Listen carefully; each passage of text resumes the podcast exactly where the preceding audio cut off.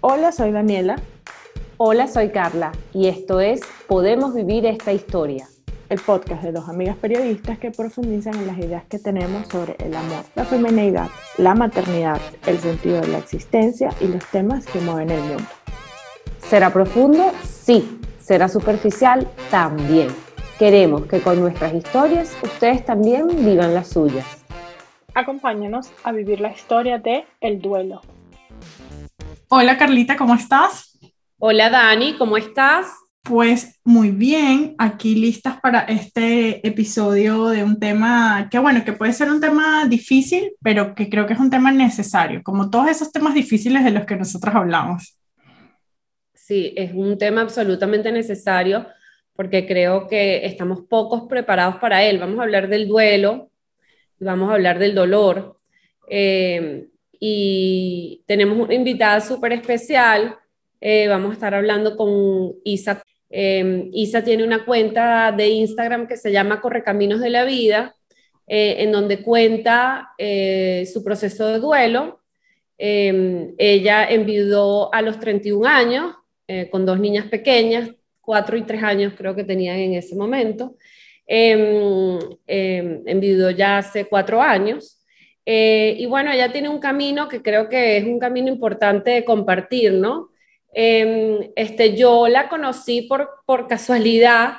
De hecho, ahorita, bueno, tú sabes que estoy en, Venezuela y la tengo aquí al lado. Eh, yo la conocí mientras estaba en Lima y una noche me escribió, le recomendé el podcast y ella me dijo, bueno, voy a tratar de escucharlo porque, bueno, yo tengo dos niñas pequeñas y además soy viuda y mi vida es un poco complicada. Y yo, wow, ¿en serio?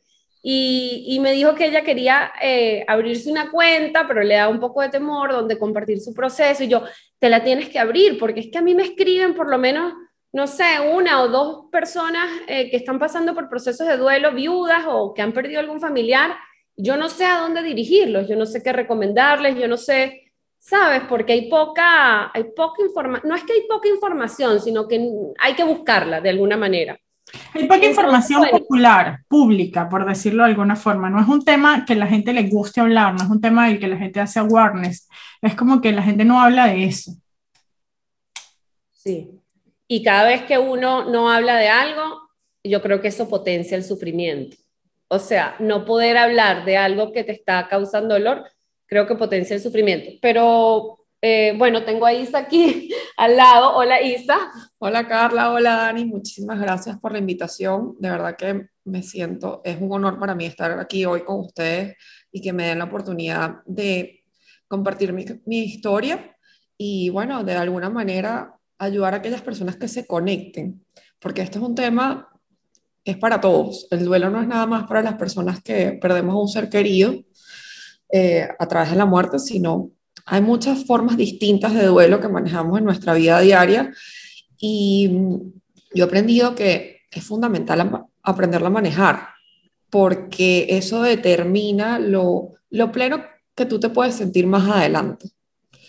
Eh, evidentemente, como ustedes dicen, es un tema incómodo, el dolor, la tristeza, el sufrimiento, la ansiedad, el estrés, el sentirse vulnerable, son, digamos que sensaciones que uno le huye, porque es que son desagradables, son plenamente desagradables. O sea, yo no te puedo decir que yo me siento cómoda sufriendo o que cuatro años después agradezco ser viuda por todas las cosas que he aprendido. Yo creo que me hubiera encantado tener este aprendizaje de otra manera, no a través de la pérdida de mi esposo.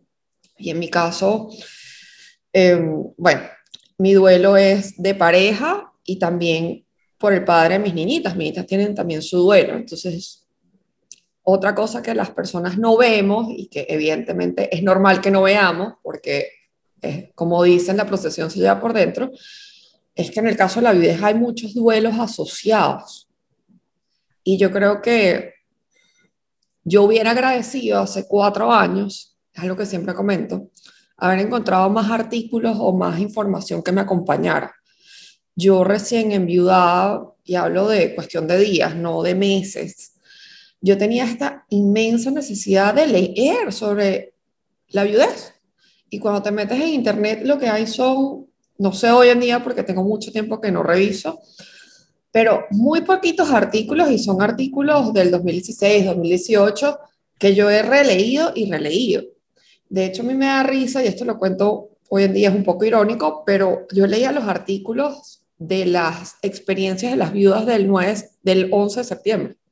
Mm. Claro, porque también hay que especificar que hay una diferencia cuando tú pierdes a tu abuela de repente, que es mayor y que es durísimo y es muy doloroso, pero de alguna manera uno lo espera, sabe que va a suceder, y lo otro es la muerte traumática y repentina, como tu caso y el caso de, las viudas de, de September 11.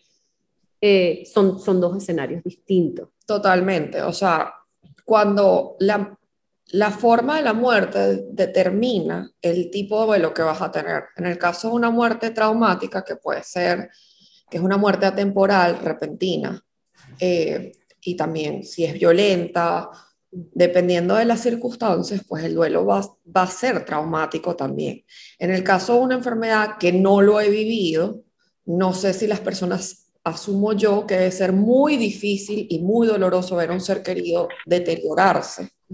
No sé si te prepara ese tiempo para la separación física, la ausencia de esa persona, pero evidentemente el duelo tiene otra naturaleza. Si pasas por las mismas emociones y las mismas etapas que en su momento eh, describió Elizabeth Kubler-Ross cuando ella decide de alguna manera documentar y poner por escrito lo que ella observaba a través de los familiares de los pacientes oncológicos. Entonces, em, ¿qué sucede con, con, esto?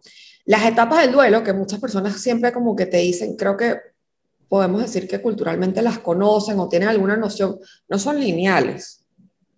Eso es algo súper importante de, comentar, esas cinco etapas. No es que etapa uno, ya la pasé, voy de la rabia paso a la tristeza, la tristeza paso a la aceptación y no quiere decir que puedo volver atrás. Y hay personas que, por ejemplo, no pasamos por todas esas etapas.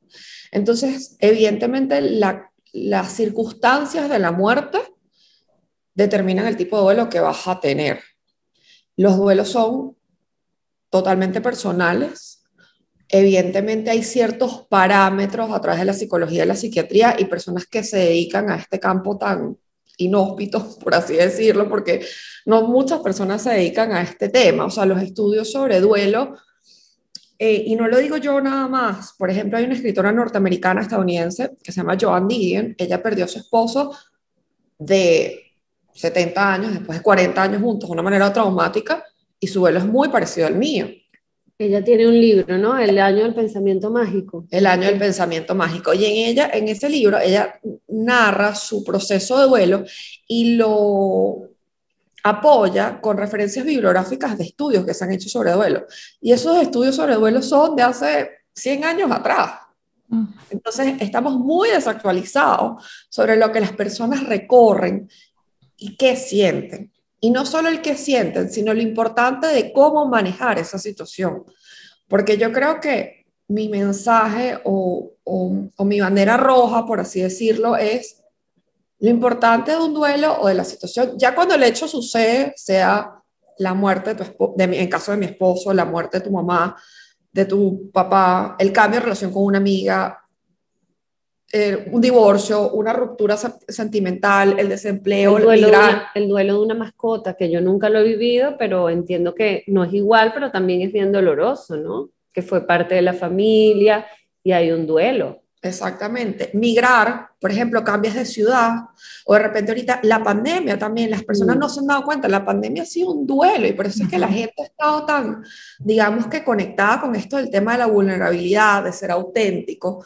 Y buscando este tipo de, de podcast o, o lectura, literatura, porque estamos en duelo. O sea, la pandemia nos dijo, ok, esta era una forma de vida y ahorita vamos a tener otra forma de vida. Y eso no tiene sentido, o sea, porque fue algo que sucedió. Entonces, todas estas situaciones que nos causan dolor, porque todo lo que duele es dolor, lo importante es saberlo cómo manejar. Ese cómo es lo que te puede ayudar a ti a el día de mañana ver la vida de una manera más humana y no endurecerte en el camino o anclarte o, o evadir. O evadir o activar ciertos mecanismos de defensa que en realidad al principio pueden ser placenteros o pueden parecer que te ayudan a manejar tu dolor, pero en realidad te están llevando a evadir ese dolor, a no afrontarlo. Porque una de las cosas que pasa con el duelo es que hay dos caminos. Tú con una situación incómoda, tú la puedes afrontar y decir, bueno, ok, esto es lo que me está pasando, o la puedo echar debajo de la, de la alfombra de la sala esas son las dos maneras. Y eso va a tener unas consecuencias. Total. Y ambas, la de echar el sucio debajo de la alfombra, en este caso el dolor, puede parecer al principio como la mejor. Es como una encantadora de serpiente. Pero en realidad ambas son desagradables y son dolorosas. Y ambas tienen consecuencias distintas. Porque cuando tú no manejas el, el dolor, él permanece en ti Muchas personas, y esto es un dicho común que manejamos, o que te dicen, o, te lo dan como consuelo, o como, yo a veces digo que es como una curita, o como una pomadita que te quieren dar emocional, es que el tiempo lo cura todo. No, el tiempo pasa. Y el tiempo te puede ayudar a convivir con esa situación incómoda, pero no lo cura, ni te ayuda a convivir. Ese trabajo lo tienes que hacer tú porque es que además yo creo que el duelo es constante, no es un momento, sino es, es como algo que está todo el tiempo sucediendo, porque en la vida cotidiana me imagino que deben haber muchos momentos de duelo para ti, o sea, en situaciones en las que, por ejemplo, no sé, este, se te dañó una plomería, que de alguna manera cuando son dos, pues uno se apoya también en el otro eh, no por el género, no porque sea hombre, sino también porque se apoya en el otro. Porque, es bueno, ¿cómo, ¿cómo resolvemos esto? ¿A quién llamamos? No sé qué. Bueno, y encarar esas situaciones sola, o sea, son pequeños momentos de duelo cotidiano, constantes, todo el tiempo. Y es así, Carla tiene toda la razón. De hecho, yo siempre le digo a la gente que mi viudez no es que yo me sentí viuda en el momento del velorio, el entierro o los tres días después. Yo me siento viuda en mi vida cotidiana y esos son mis disparadores o mis detonadores. Y son cosas tan sencillas, tan invisibles para las personas que no, hemos, que no han tenido este tipo de pérdidas, como por ejemplo que remodelar un baño, o, por ejemplo, la semana pasada yo llevé, llevé, a mi hija mayor al ortodoncista por primera vez, bueno, porque ya le corresponde, está en esa etapa evolutiva. Y el hecho de verla sentada, ella sentada, eh, perdón, verla sentada en esa silla y ver que el tiempo ha pasado y que eso es como un hito de crecimiento y que su papá no está, para mí fue una pequeña crisis. De hecho, yo llegué a llorar desesperada a mi casa. ¿Por qué? Porque la veo crecer y su papá no está y además estoy sola en algo que hubiera querido estar acompañada. Entonces, lo mismo sucedió con un baño. Mi esposo era arquitecto y él se dedicaba a remodelar y pues obvio, él se encargaba de las cosas de la casa. Yo no tengo ni idea de los tipos de tuberías ni de tornillos. He tenido que aprender y eso es parte de mi duelo, parte del duelo de, de proveedor y de funciones que tengo que aprender a manejar. Y esa remodelación de ese baño, ver ese baño sin las baldosas, era como ver mi alma. O sea, mi alma, cuando uno pierde algo, sea una amiga, un trabajo, un país, un hermano, tú también mueres en ese momento. Tu identidad muere y van a ser una nueva persona si a ti, si así te lo permite.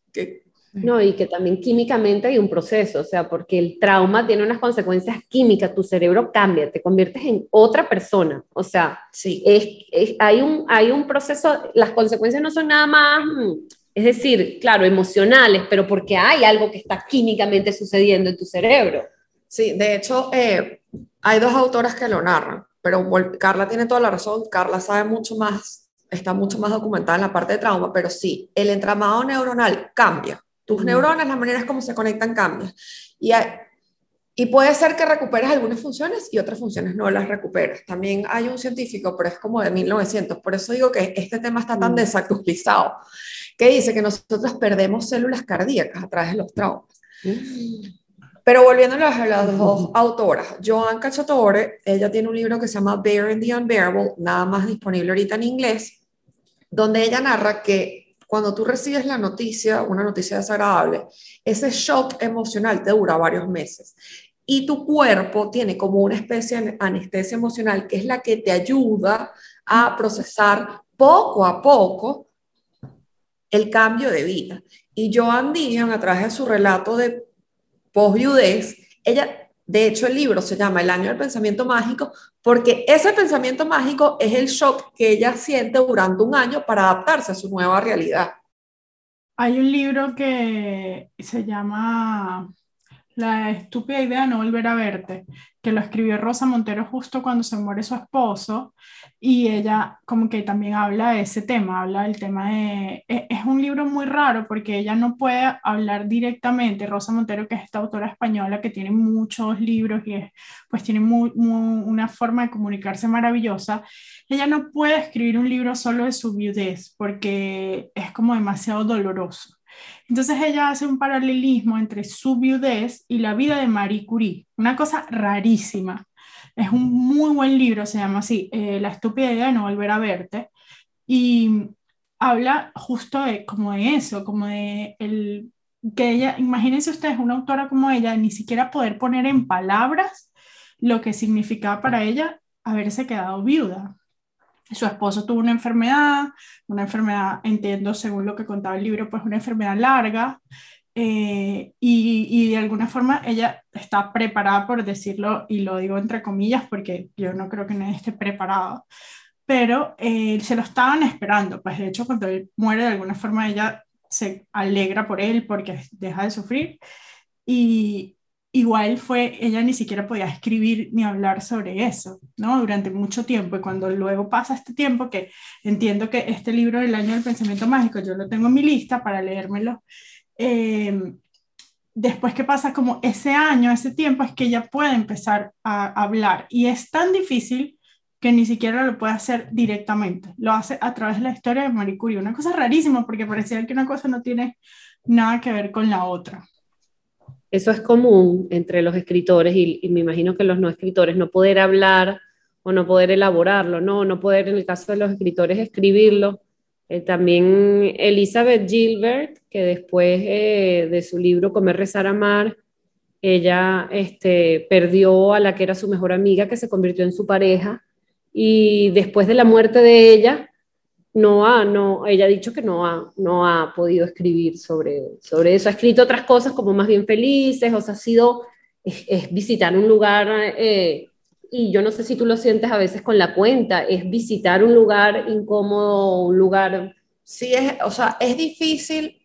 De hecho, hace como una semana yo hablaba justamente con un escritor que yo le decía que yo no encontré casi bibliografía. Él me decía, pero es que no todas las personas están dispuestas a hablar de ese tema, quieren tocar esas profundidades, no, tienen, no disponen del tiempo y quizás no tengan el don para hacerlo o las herramientas emocionales para poder lidiar con lo que va a pasar cuando escribas eso.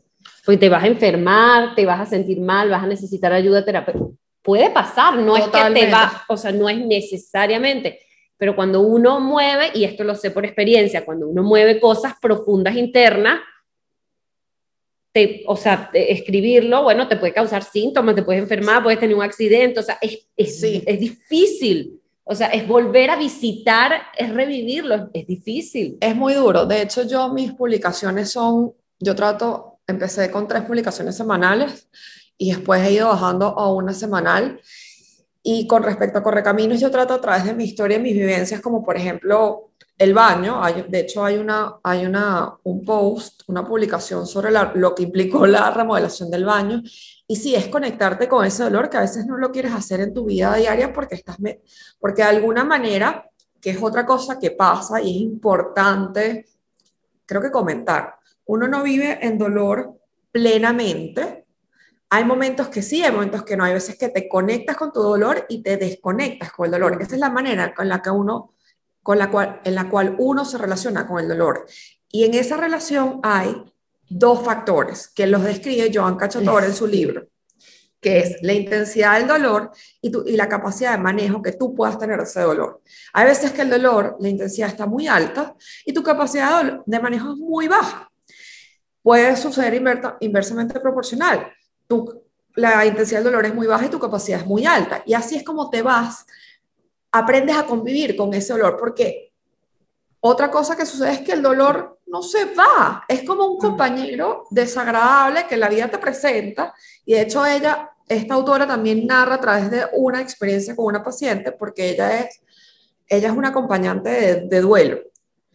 Eh, ella dice que ella tenía una paciente que describía su dolor como una persona horrenda, desagradable, a la cual ella le tenía muchísima rabia. Helga, lo acabo de leer. Helga, lo acabo de leer. Y la describe de una manera, ¿sabes? Que le tiene rabia, que le parece repugnante y que no le provoca hablarle. Y de repente ella poco a poco, con el tiempo, pero no porque... Y acompañada por la terapeuta, ¿no? Sí, obviamente. Em, empiezan a invitar a Helga, a hablar con ella, o sea, como a volver la parte, ¿no? Y al final Helga sufre un makeover, o sea, le hacen como una transformación porque ella la veía como una tipa vestida oscura, con el pelo amarrado, así como encorvada. Y, y al final la cara que ella le da a Helga cambia totalmente en la medida que ella se, eh, se, se, vuelve amiga de su, de su duelo, de su dolor, si es que se puede decir que uno se vuelve amiga. Bueno, aprendió a convivir. Primero, en ese caso, que lo, Carla lo, es así tal cual como sucede en el libro, ella decía ser de esta persona desagradable, abrirle los brazos y decir, sí, vengan, vamos a ver cómo podemos convivir. Ojo, eso no quiere decir que esa, esa aceptación o esa decisión de hacer tu duelo, porque las personas piensan que porque tú pierdes algo, entonces inmediatamente haces el duelo. No, el duelo es una decisión y es un mm. esfuerzo personal que cada quien recorre de manera distinta si quiere y si puede. En mi caso, ha sido acompañado a través de terapia y otras herramientas que yo he descubierto en el camino que a mí me han funcionado. Pero lo importante de esta anécdota de Helga es que esta persona decidió dar, aceptar a este ser súper incómodo y decirle, bueno, le voy a dar la vuelta y voy a ver cómo puedo hacerla, cómo poder que hacer que nuestra convivencia sea más pacífica o que tenga menos poder sobre mí. Entonces, eso es lo que yo creo que uno hace con las situaciones incómodas y dolorosas de la vida. Hay situaciones que sí son finitas, otras que no.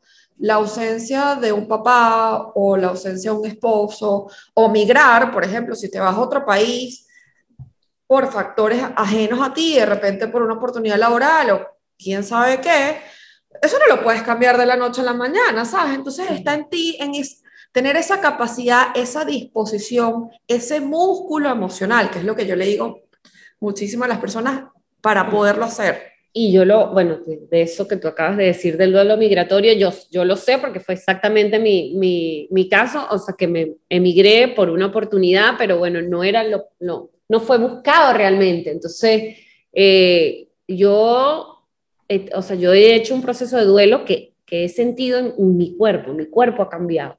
La forma en la que yo me muevo, la forma en la que yo, mi energía, claro, ahorita a medida que yo lo he ido trabajando, pues he, recuperado cosas de antes, ¿no? Pero, o sea, yo, yo, yo soy otra persona.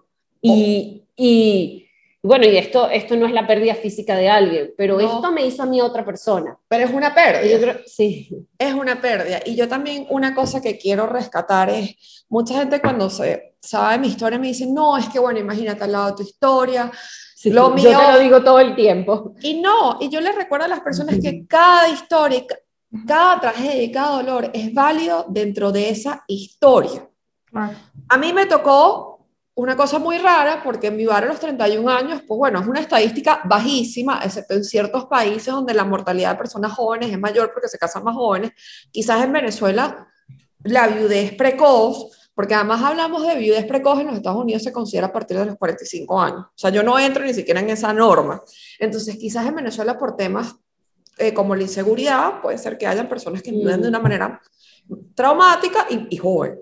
Mm. Pero la historia de la persona al lado mío es tan válida y su dolor es tan válido como el mío. De repente el mío objetivamente es una cosa rarísima, pero el de la persona en su historia y su contexto es importante. Entonces...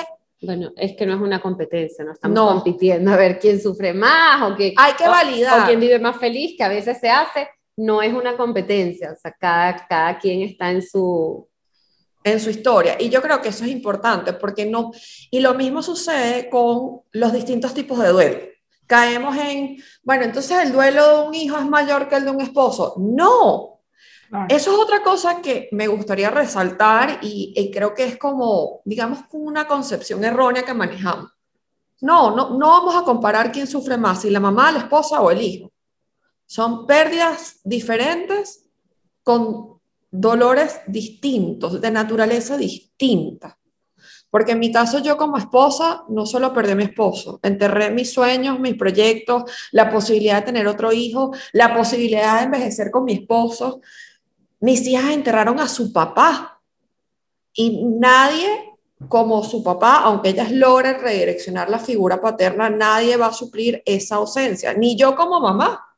Porque aunque yo quiere hacer 4 por 5 y yo siempre digo que yo no yo dejé la capa de mujer maravilla porque yo no quiero ser una mujer maravilla, yo soy una persona humana y es lo que mi, mi objetivo a través de Correcaminos y bueno, mi, mi testimonio personal es que yo no me quiero endurecer ante la vida, yo quiero sentirme cada vez más humana, porque de esa manera al sentir el dolor, la frustración, todo lo que me ha causado mi vida, es también he vuelto a sonreír. Y eso es lo que pasa cuando tú vives tus procesos incómodos, que cuando te vuelves a conectar con esas alegrías positivas, y lo digo entre comillas, porque no son positivas, todas las emociones y todos los sentimientos son humanos.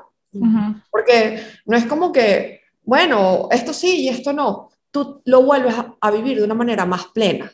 Hoy en día cuando yo me río, me río y me río de manera genuina y creo que eso es importante. Y es algo que yo nunca pensé que, que iba a volver a pasar. Porque yo sí viví durante tres años en el sótano del dolor. Bueno, Cacciatore habla de que, o sea, el, el, duelo y el amor son como dos caras de la misma moneda, que no existe uno sin el otro. Entonces, poder sufrir te permite poder amar y poder sonreír y poder apreciar y poder, o sea, están, están juntos es la cara de una misma moneda. Por eso es que digo que el dolor no se va. Yo nunca voy a dejar de querer a mi esposo.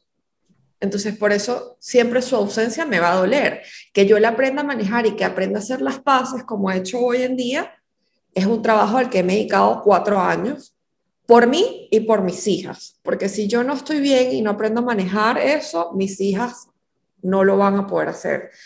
Y Joan Cachatore, a través de eso, también habla que no, las emociones no son excluyentes. Es decir, si yo sufro, no, quiero, no quiere decir que yo no sea agradecida, que es otra cosa que pasa. La gente dice, no, bueno, tienes que estar agradecida porque no fue peor, porque no fuiste tú o no fueron las niñitas también. Y tú como que, bueno, pero, pero no hubiera podido yo quedar, o sea, completa. O sea, no, no, porque es un poco peor, ¿sabes? Esa es la tendencia que también tenemos sin querer.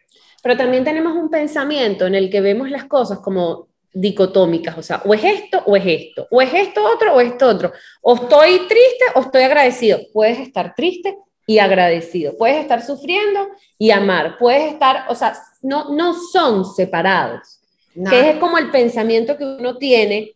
Y, y, oyéndote hablar, a mí me impresiona, y era algo que tú me decías al principio de, de nuestra amistad, que no hay cultura de dolor. O sea, ¿cómo puede ser que estamos tan poco preparados para, para poder este, manejar esto? Que hay poca información, que hay poca empatía, que hay poca sensibilidad. O sea, es como, y Callator en su libro lo dice varias veces, como la cultura de la felicidad, ella le tiene un nombre, este, que es que, bueno, que hay que ser feliz porque sí, porque sonríe, porque sí. Porque es el mandato. Antes de pasar a este tema que es súper importante, quiero decir que Brené Brown, hablándolo de las emociones, ella dice, cuando uno elige, eliges evadir, es decir, yo no voy a ver mi dolor, también estás eligiendo no sentir las emociones que tú puedas considerar agradables. O sea, mm. que evadir no es selectivo, o sea, no mm. es solo para lo negativo. Por eso es que yo hablo de humanizarme a través de la viudez y no endurecerme, porque yo lo que quiero es sentir, mm. sentirme viva. Ahorita pasando lo de la cultura del dolor, sí, Joan Cachatore, yo de hecho este libro lo conseguí por casualidad, no es que alguien me lo recomendó, o sea, yo fui a una librería y la sección de literatura de duelo en los Estados Unidos, en Barnes Nobles, es mínima. O sea, son tres poquitos libros así súper... Y me llamó la atención la portada y lo guié. Y este libro para mí ha sido un libro, para mí yo lo llamo el libro mágico. Es lo más empático, compasivo que he leído en cuatro años. Es mi compañero, es lo que me ha ayudado a procesar la pérdida que yo he tenido. Y ella, esta autora, habla de la, esta cultura de felicidad máxima. Y es así, mira, nosotros, yo, por ejemplo, como una manera determinada, hago ejercicio para vivir más, porque además no es solo la cultura de la felicidad, sino es la cultura de la inmortalidad. Nosotros hacemos todo pensando que vamos a perdurar 150 años y que nunca nada nos va a pasar.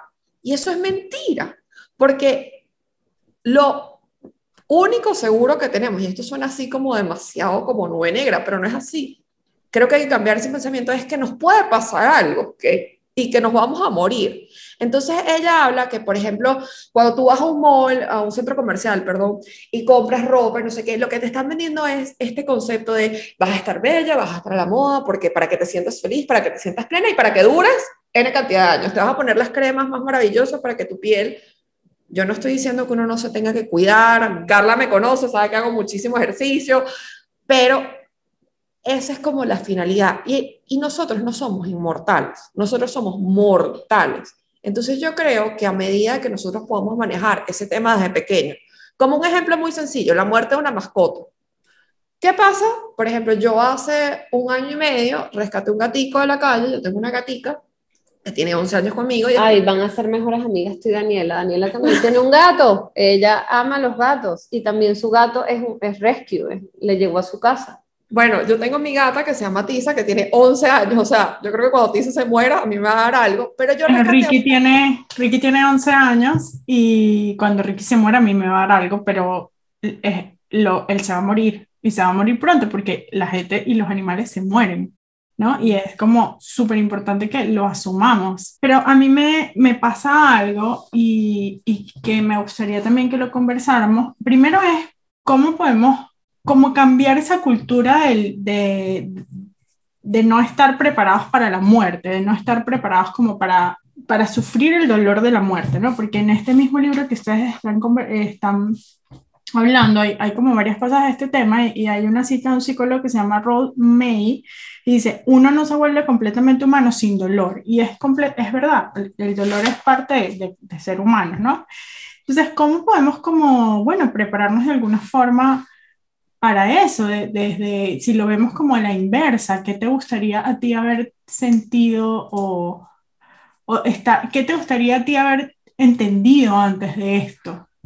Bueno, justamente con eso, yo con el ejemplo de este gatico que rescaté, yo cuando lo rescaté, el gato pues ya era un gato mayor que venía con un problema renal y cuando yo lo llevé al veterinario me dijeron, mira, este gatico pronto va a morir tú lo que lo estás ayudando es a pasar sus últimos meses bajo calor humano y bajo techo, con comida segura, porque además era un gato que estaba castrado y probablemente o se escapó o lo dejaron, o por la pandemia, o porque la gente emigró, quién sabe.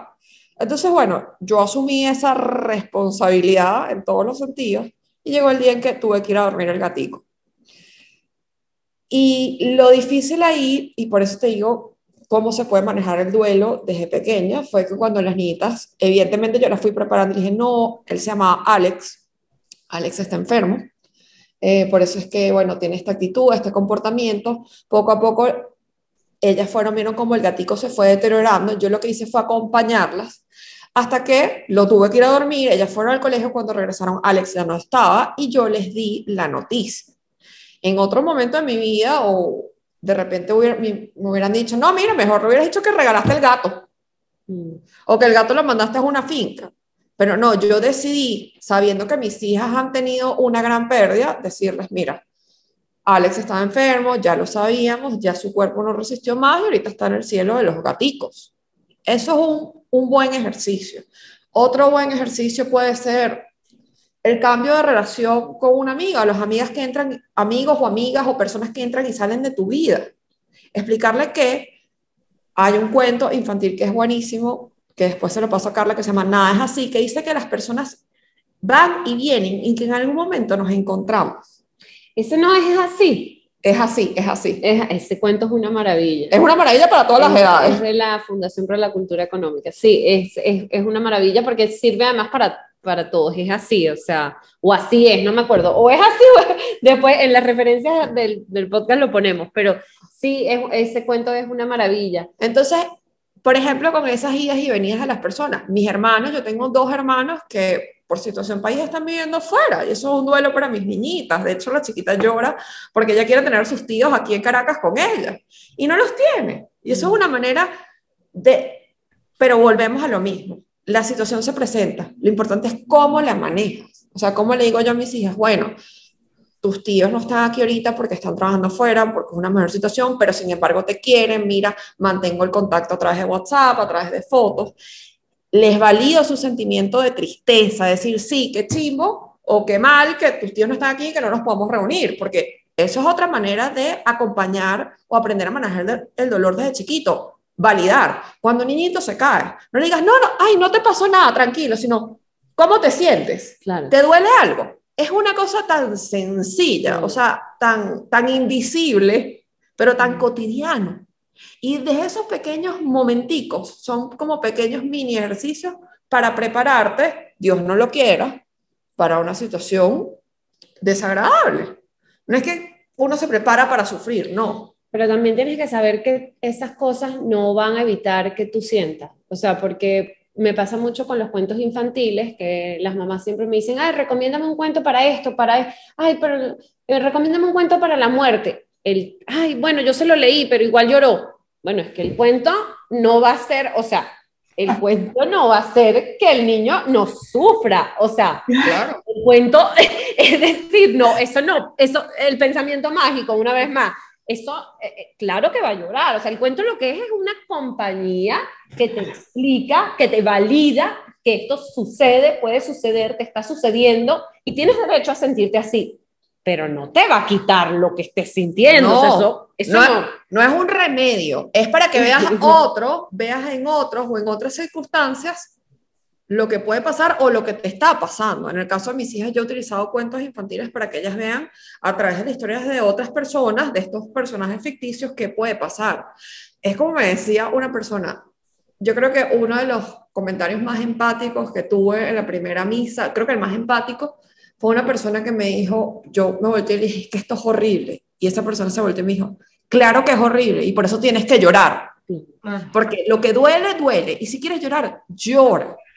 Sea, Esas personas que dicen, no, mejor que no te vean llorando. Yo a mis hijas, yo, a mí siempre me decían, no, que no te vean triste, que no te vean acostada. Espera un minuto, pero tú sabes lo que significa para un niño que acaba de perder a su papá, ver a su mamá como si nada, es, eso es enloquecedor. Y no verla, o sea, no te estoy hablando de que te van a ver por, eh, de, tirada llorando, aunque me imagino que hubo un periodo de eso, no me refiero a eso, me refiero a que es un mensaje muy peligroso de, darle a los niños que hayan perdido a alguien y el entorno esté como si nada. O sea, Total, eso, es un mensaje. Eso es un mensaje peligroso. O sea, hay, tiene que haber un duelo y porque el niño se va a sentir, bueno, pero ¿y, ¿y qué hago con todo esto que yo estoy sintiendo?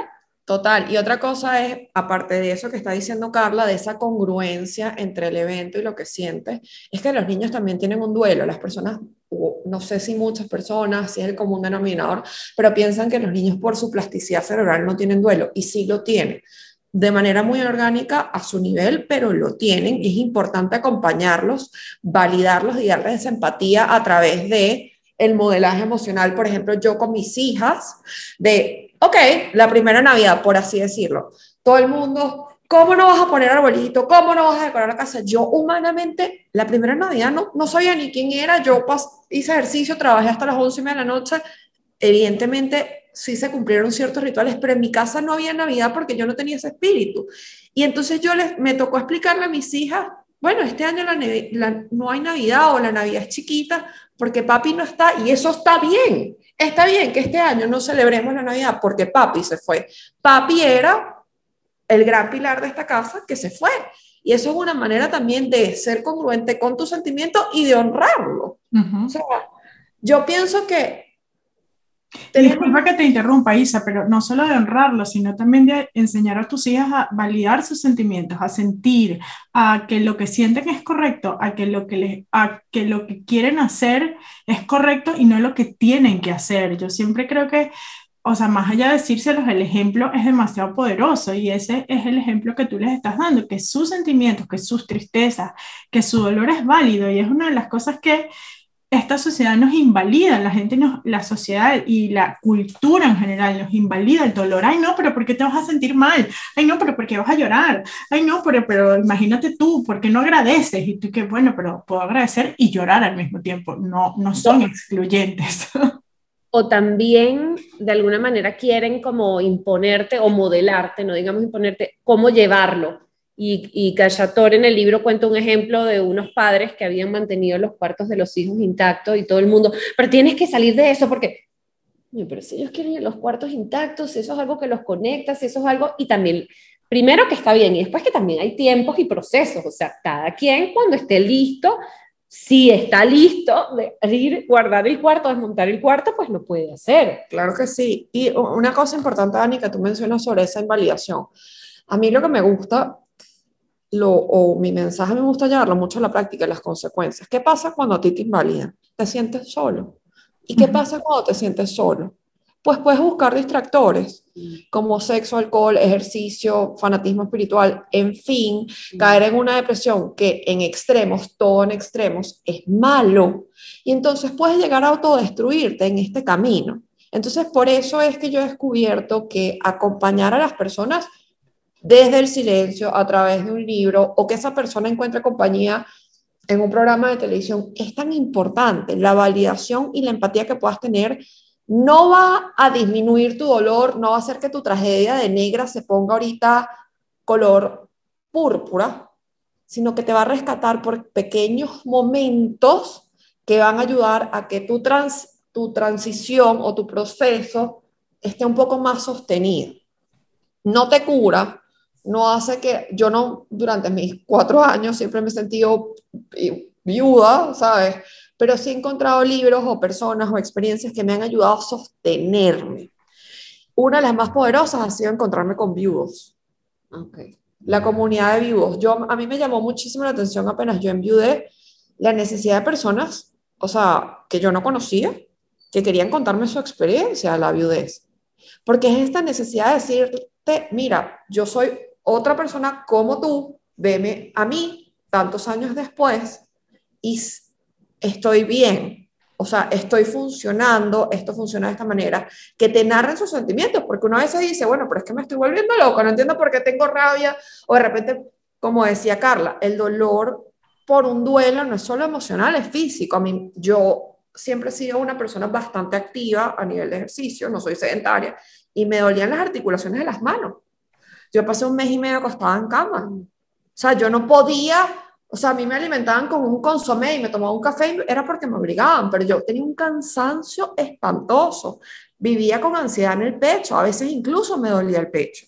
Bueno, porque es que el duelo también ocurre en el cuerpo, no es nada más en la mente. O sea, uno cree que es algo que ocurre, está todo unido. Entonces, obviamente, esto que tú dices de, sentirte de no, no poder pararte, pues eh, es es parte. Eh, ¿qué, pero esto que estabas diciendo de las personas que estaban a tu alrededor, ¿qué cosas eran las cosas que te decían que te hacían sentir bien? ¿Qué cosas ayudan? ¿Qué, qué digo, este, pues cuando nos toque acompañar a alguien más, saber cómo podemos, cómo podemos ser ese acompañante humano que la persona en duelo necesita. Bueno, una de las cosas que más me ayudó es que mi familia eh, se educó sobre el tema. No sobre libros, pero sí a través de la ayuda de mi psicóloga, pues digamos que ellos se asesoraron para aprender a manejar el mismo lenguaje que yo estaba manejando, ese lenguaje emocional, y eso fue fundamental, porque eso permitió que ellos me ayudaran a nivel emocional a mí y también a nivel sistémico con mis hijas, porque en los primeros meses de duelo yo no estaba disponible para mis hijas y tuve que mi familia fue esa gran red de apoyo que me ayudó a gestionar mi día a día. Es decir, las niñitas igualito, cuando la gente te dice que la vida pasa así, la vida pasa el segundo después de que inhalaste y exhalaste de la, de la noticia. Entonces las niñitas tenían que ir para el colegio, tenían que estar distraídas, tenían que vestirse y su mamá, que era yo, no estaba disponible. Eh, el silencio. Yo creo que a veces el silencio es poderosísimo. A veces tenemos que escuchar o o simplemente acompañar sin hacer nada. Una... decir nada, porque a veces uno dice, pero ¿qué digo? No digas nada, está ahí, acompaña, de repente tráele un café, pregúntale si quieres, tú siempre cuentas la anécdota de la galleta, del Sí. amigo que te dio la galleta. Yo ese día, el día del velorio, eh, o sea, lo de mi esposo fue un jueves, y el velorio fue el día de la madre. Por eso que yo odio el día de la madre. Cámbialo, es el 16 de julio. Pronto, ya yo cambié el mío. Es- eh, ahorita el 16 de julio lo vamos a celebrar. Te voy a llamar. El, el entierro de mi esposo fue el día de la madre. O sea, nosotros, es que, por eso es que yo digo que la vida cambia. Nosotros el miércoles de la noche estábamos hablando de que qué poque queríamos almorzar en el domingo familiar y él no llegó al domingo familiar. Por eso es que yo sé que la vida cambia, pero bueno, ese domingo yo me levanté a las 5 de la mañana, yo- me vistieron, me peinaron, me maquillaron porque yo no sabía ni, ¿sabes? Ni dónde estaba, ni quién era. Y yo pasé el día en blanco y un momento dado en la misa, durante la misa, un amigo de, de toda la vida me metió en la, en la mano una galleta. Y esa galleta fue el sustento alimenticio para yo poder asistir al entierro. O sea, una cosa tan, tan sencilla, tan, tan cero exhibicionismo, una cosa tan cotidiana, tan, que fue lo que me permitió enterrar a mi esposo. O sea, yo pude cumplir con el ritual, que es fortísimo, gracias a esa galleta, porque yo lo único que tenía en el estómago era una manzanilla porque no había podido ingerir más nada. Y esa galleta fue como que ese empujón de azúcar para eh, asist- o sea, enterrarlo. Bueno, y también lo que significa la galleta, ¿no? Que te la está dando una persona que te quiere, que sabe que la necesitas. O sea, es la galleta y es lo que acompaña a la galleta Sí. también. Sí, entonces creo que eso, mira, de otra vez hace poco, cuatro años después, es que hay, hay personas que son mágicas. Yo un día veo a una amiga que publica en Instagram, en, un- en una historia, publica un malabar, una flor de un malabar. Y re- mi esposo siempre me traía malabares de, la, de casa de mi suegra. Son unas flores. Sí, son unas flores que huelen divinas, blancas. Y yo le escribo a esta amiga y le digo, ay, esa flor me encanta. Mi esposo siempre me las traía. Pues esa amiga, que no es una, no somos de contacto diario, sino momentos puntuales, ese mismo día me mandó una mata de malabar a mi casa. O sea, es un gesto, wow.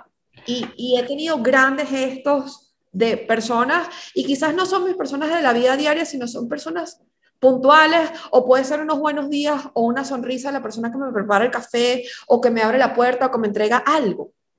Esos son, por eso es que yo digo que siempre uno tiene que ser, o, o trato de ser como amable, o tratar de ser como compasivo, porque tú no sabes qué hay detrás, qué trae Ujú. esa persona. Isa, yo tengo una pregunta, eh, que es como la inversa, ¿no? ¿Qué no hacer con una persona en duelo? Que creo que es hasta más importante que qué hacer.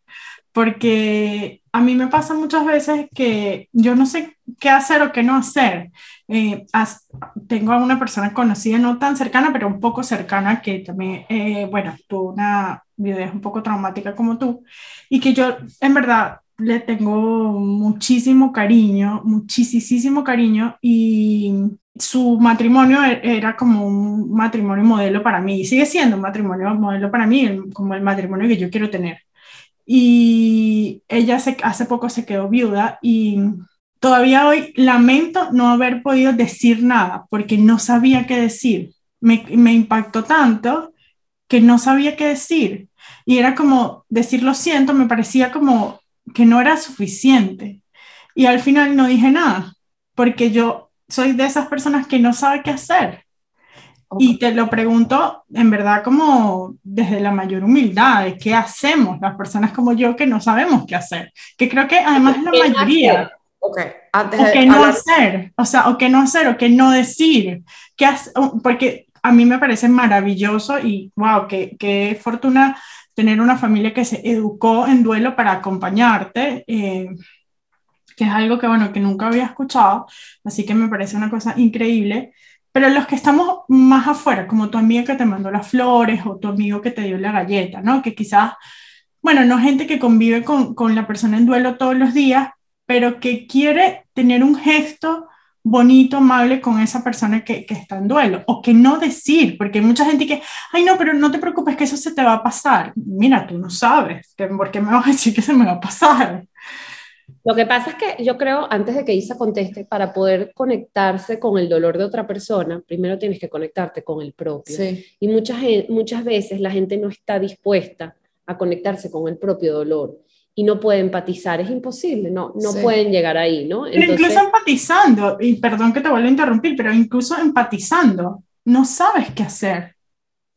Pero cuando, pero cuando empatizas, cuando, cuando estás en, y esto lo digo porque yo te conozco a ti, cuando estás en contacto con tu propio dolor eh, y empatizas, al menos no vas a ser insensible porque de repente tú no sabías qué hacer con esta amiga, pero estoy segura que insensible no fuiste, ¿sabes? No, no, no. Y ahí vienen como, y ahí vienen como las cosas como, bueno, yo cuando tuve la pérdida del bebé, la gente lo que te decía era, eh, la vida sigue, vas a tener otros hijos, este, esto pasa por el bien, vas a tener un angelito, el angelito me provoca como... yo odio el angelito. En todas esas cosas que me imagino que las debes haber escuchado. Sí. Yo creo que esas son como esas frases fáciles prehechas Nada de eso. Eso en inglés se llama platitudes. esa es la palabra. Nada de eso. Nada de eso. Pero antes de cerrar la parte de, de qué sí puedes hacer, yo pienso que educarte, entender, educarte sobre el tema, saber que no, no, no hay situaciones que no se resuelven. A veces el silencio es el mejor compañero.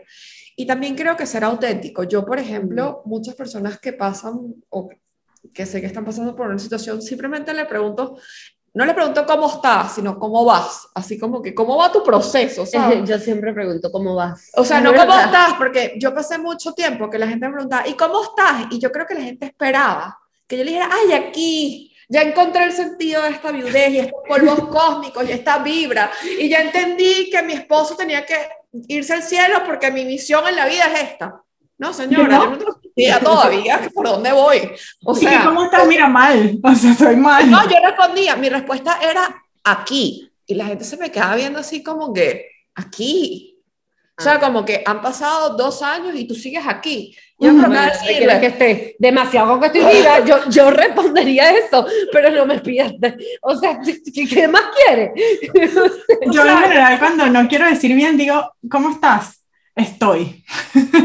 o sea, pero la gente se queda como sorprendida. Además que yo pasé como tres años y aún vistiéndome blanco y negro de colores básicos. Y es así como que tú todavía te vas a vestir así y vas a decir que estás aquí. Bueno, pero ¿y si esa era tu paleta de colores? Porque... Bueno, no sé, pero entonces, por ejemplo, un cómo vas, o por ejemplo, estoy aquí si me necesitas, o una taza de café, o dejar, mandar unas galletas. Yo tengo amigas mías que en fechas eh, especiales que son terribles, ellas me mandan una galleta y, tú no sabes, yo la última vez que fue en pandemia, que me mandaron las galletas en el aniversario de muerte de mi esposo, yo en el estacionamiento me quebré del gesto, ¿sabes? Eh, un mensajito por Instagram, oye, miras, lamento no haber estado en ese momento preciso, pero no sabía qué decir, está siendo auténtica. Ahora, volviendo a las cosas que no debes hacer, yo creo que uno no, no he aprendido a través de, mi esta experiencia dolorosa que uno no puede asumir lo que el otro está sintiendo. O sea, tú no puedes, nosotros tendemos a aconsejar a través de nuestra historia. Yo por eso es que corre caminos, a, yo no generalizo, yo hablo a través de mis vivencias y los, eh, las conclusiones que sí son, están apoyadas en personas como eh, que han estudiado el tema del, duelo y la vulnerabilidad, pero, que, eh, pero lo hablo desde mis zapatos, porque yo no, puedo, no puedes asumir cómo el otro se siente. Eso es una cosa. Evitar, en mi caso, yo diría que no lo agradecí, eh, todas estas frases prehechas que yo digo que son como de agendita barata de Pablo Coelho, perdón Pablo Coelho o los, los fans de Pablo Coelho, pero esas frases como que el tiempo lo cura todo, ya le encontrarás el sentido. No, Dios mío, o sea, no, no sabemos. O sea, hay momentos donde hay que llorar.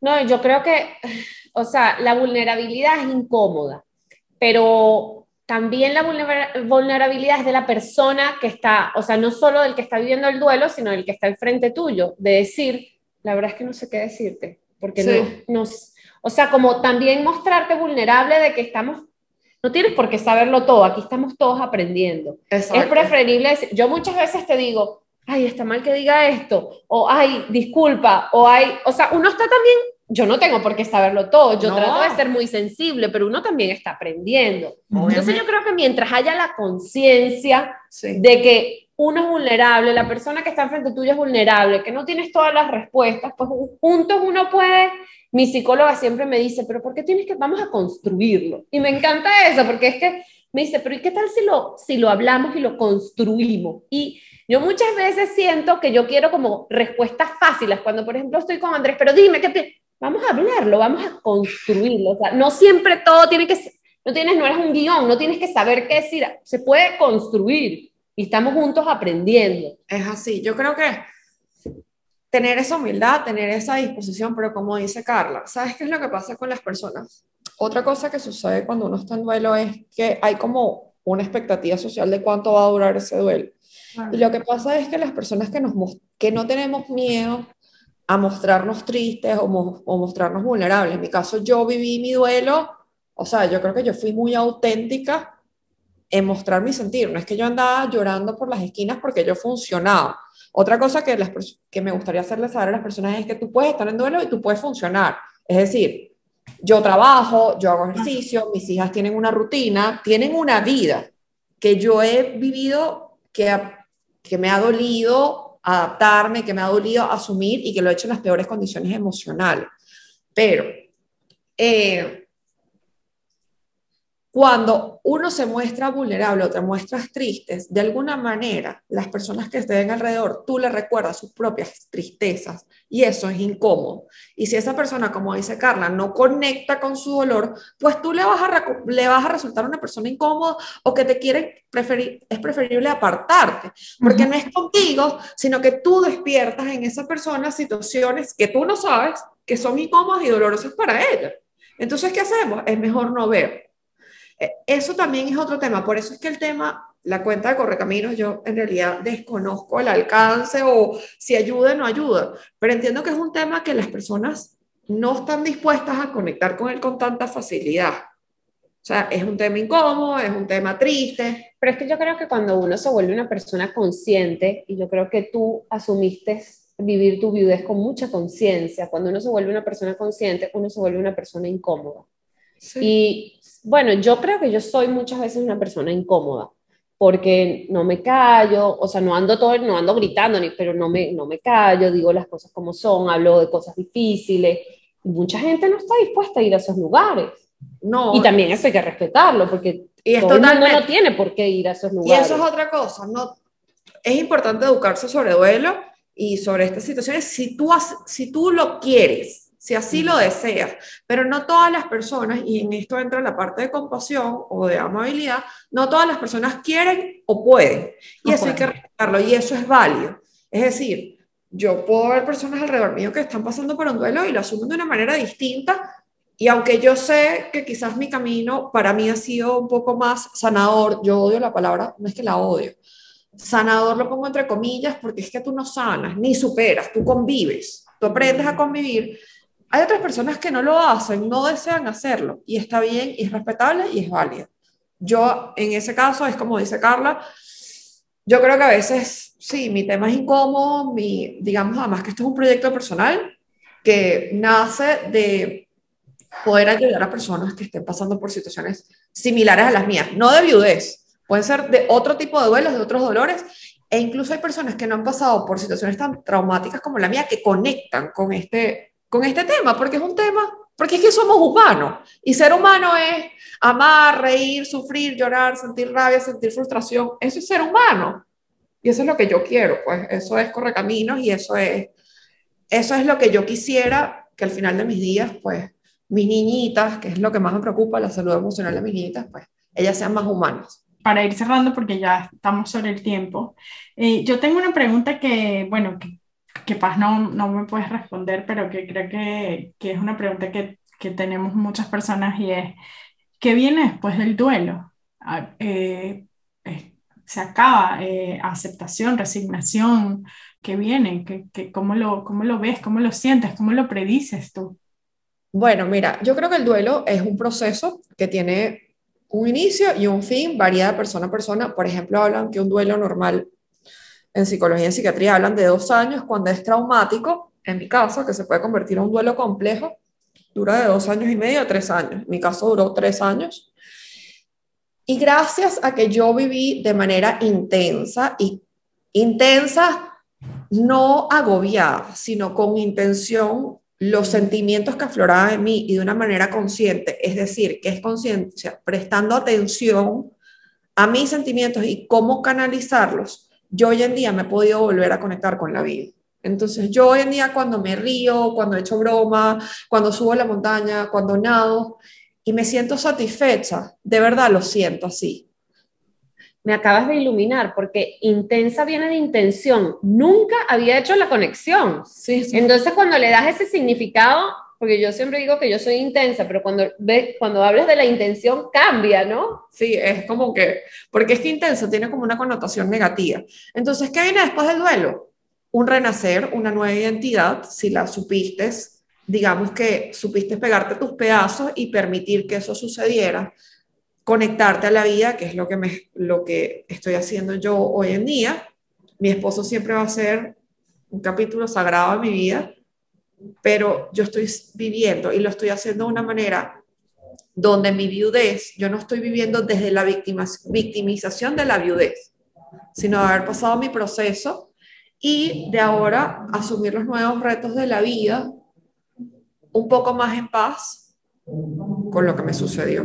Yo creo que después del duelo puede venir identidad, paz y conectarte con la vida si has hecho el trabajo para eso. No es que viene por osmosis, o sea, no, no es algo automático. Entonces, bueno, no sé si con eso te respondo.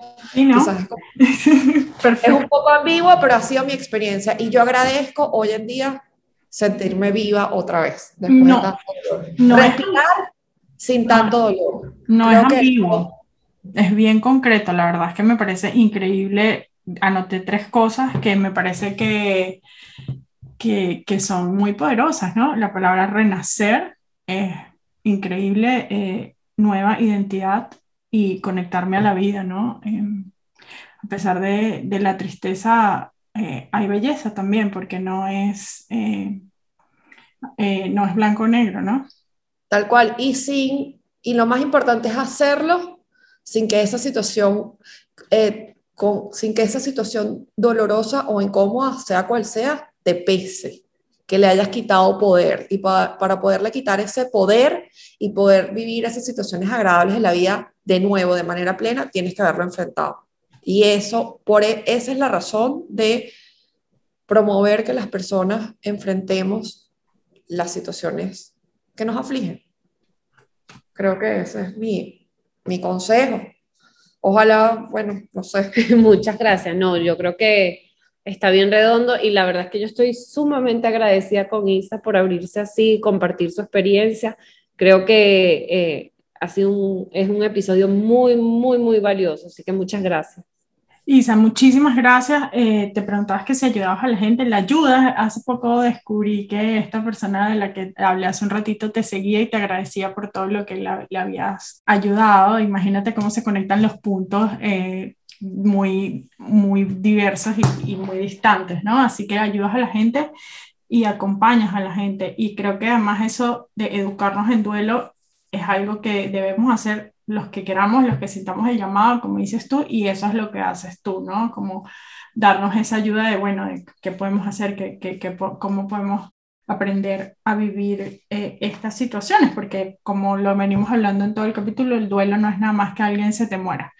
Tenemos quizás duelos pues, más cotidianos de lo que nos damos cuenta y justo no somos conscientes y no los vivimos, ¿no?